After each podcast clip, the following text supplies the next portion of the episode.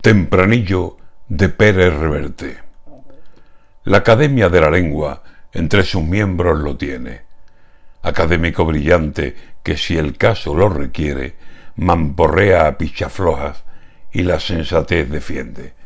Si el lenguaje es una esgrima, su palabra es un florete que en rúbrica de talento a los mentecatos vence. Conoce muy bien las guerras, y ha soltado lo que siente sobre el problema en Ucrania. Lo dice sin esconderse. Lucha entre dos autocracias y los dos que están al frente, Vladimir Putin y Biden, se aman, se ayudan, se temen. Luminoso el académico que a buena lengua obedece. La lengua así debe ser, precisa, clara, valiente, sin faltas de ortografía en los cojones que tiene Bendita tu valentía, Arturo Pérez Reverte.